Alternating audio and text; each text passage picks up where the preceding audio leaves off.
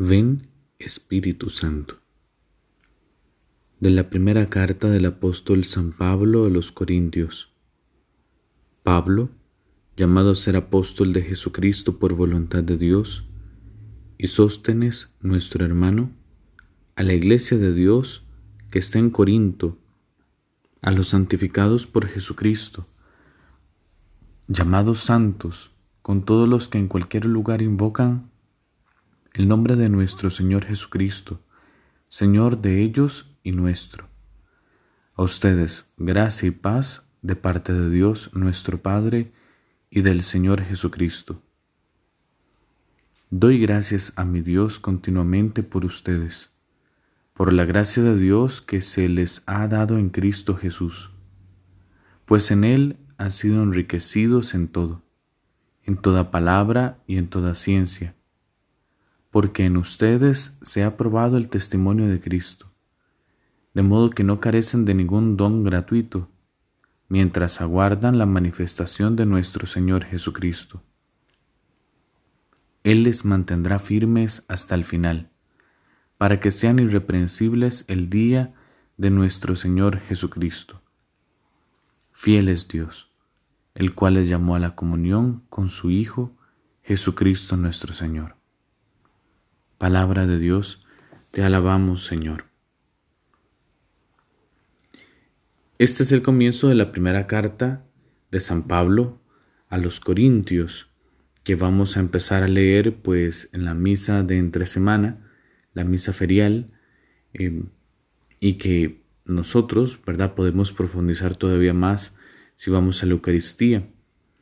Me llama la atención no solo el estilo de Pablo para escribir la carta, sino ante todo de que siempre, siempre que Él comienza una carta, da gracias. Y por lo menos yo me pregunto, y te lo planteo a vos, yo lo primero que hago es dar gracias. Y especialmente me llama también la atención de que Él da las gracias por los otros, porque Dios, lo, por lo que Dios hace en otras personas, en esta comunidad. Da gracias de que ellos han sido enriquecidos en todo, en todo. Y especialmente Él que los conoció y que sabe que tienen problemas y dificultades y que en la misma carta lo dirá. Sin embargo, Él da gracias porque sabe que Dios les ha ayudado, que Dios los ha sostenido, que Dios los ha bendecido y enriquecido. Yo me pregunto, ¿vos das gracias? No solo porque Tal vez te ha bendecido, te ha ayudado, te, ha dado lo que necesitas, em, sino ante todo dar gracias por lo que sé que Dios ha hecho en la vida de otras personas. Y especialmente la Eucaristía, ¿verdad? Eh, el verbo que utiliza San Pablo para poder decir doy gracias es eucaristomen, ¿no? Eucaristomen. De viene Eucaristía. Precisamente nosotros asistimos a la Santa Misa no solo para pedir por los difuntos o para pedir cosas, eh, es para dar gracias. Y así comienza el sacerdote esa gran oración que se llama prefacio. En verdad es justo y necesario, es nuestro deber y salvación darte gracias, siempre y en todo lugar.